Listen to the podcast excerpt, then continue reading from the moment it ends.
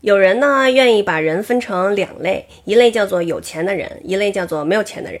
但是我觉得跟世界首富比起来，我们所有的人都是没有钱的人，而且穷得叮当响的人。前两年呢，大家都喊着一夜暴富，一夜暴富。后来这两年发现太难了，然后大家又都喊躺平啃老，躺平啃老。